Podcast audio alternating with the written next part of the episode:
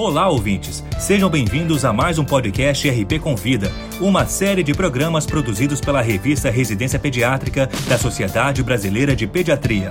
Semanalmente, um tema diferente de interesse dos médicos e demais profissionais de saúde é abordado por especialistas convidados. Nesta edição, abordaremos o tema Como manter o aleitamento materno na volta ao trabalho. Para falar sobre o assunto, convidamos o presidente do Departamento Científico de Aleitamento Materno da Sociedade Brasileira de Pediatria, Dr. Luciano Borges Santiago. Ele é mestre e doutor em pediatria pela USP de Ribeirão Preto e atua como professor associado das Faculdades de Medicina da Universidade Federal do Triângulo Mineiro e da Universidade de Uberaba, em Minas Gerais. Acompanhe a exposição.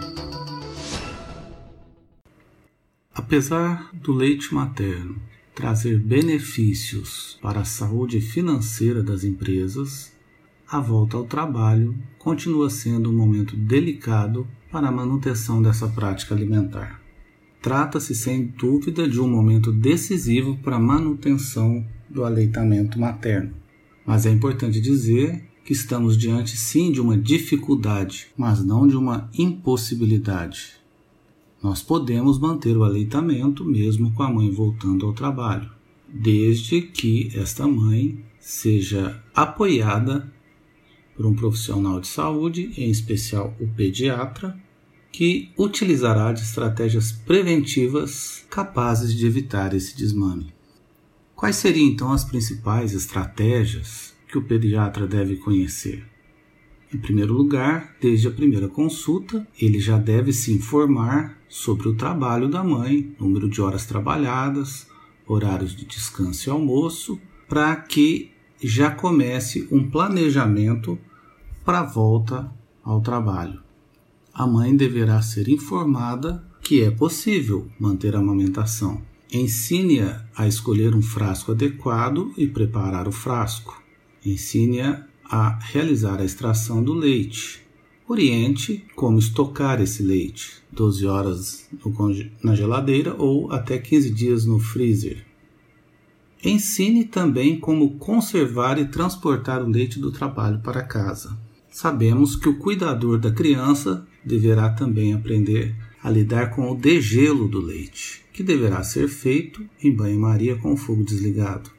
E depois, algo de extrema importância: o oferecimento do leite ao bebê deverá ocorrer através de copinho, xícara ou colher. Não utilizamos mamadeira nesse momento.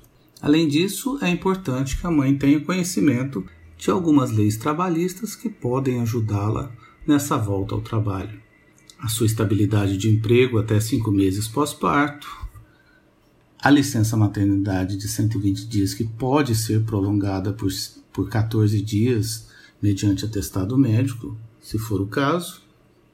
Os dois intervalos de 30 minutos no seu horário de trabalho até que o bebê complete seis meses, que poderá ser utilizado, por exemplo, para a extração do leite. A garantia de creche em trabalhos que existam mais de 30 mulheres com mais de 16 anos. E lembrando sempre da licença seis meses, que pode ser solicitada no primeiro mês de vida do bebê em empresas privadas. Com esses conhecimentos, a mãe poderá ter grandes chances de manter o aleitamento materno. Grande parte dessas informações estão contidas na cartilha de amamentação da mulher trabalhadora que amamenta.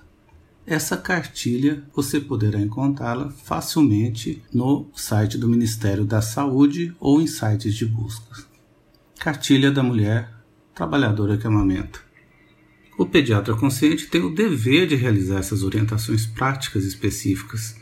Isto, com certeza, aumentará o percentual de mães trabalhadoras que conseguirão manter a amamentação, mesmo voltando aos seus trabalhos. Muito obrigado. Esse foi o Dr. Luciano Borges Santiago falando sobre como manter o aleitamento materno na volta ao trabalho. Para ouvir outros podcasts, acesse a página da revista Residência Pediátrica na internet. O endereço é residenciapediatrica.com.br barra mídia barra podcast. Residência Pediátrica, a revista do pediatra.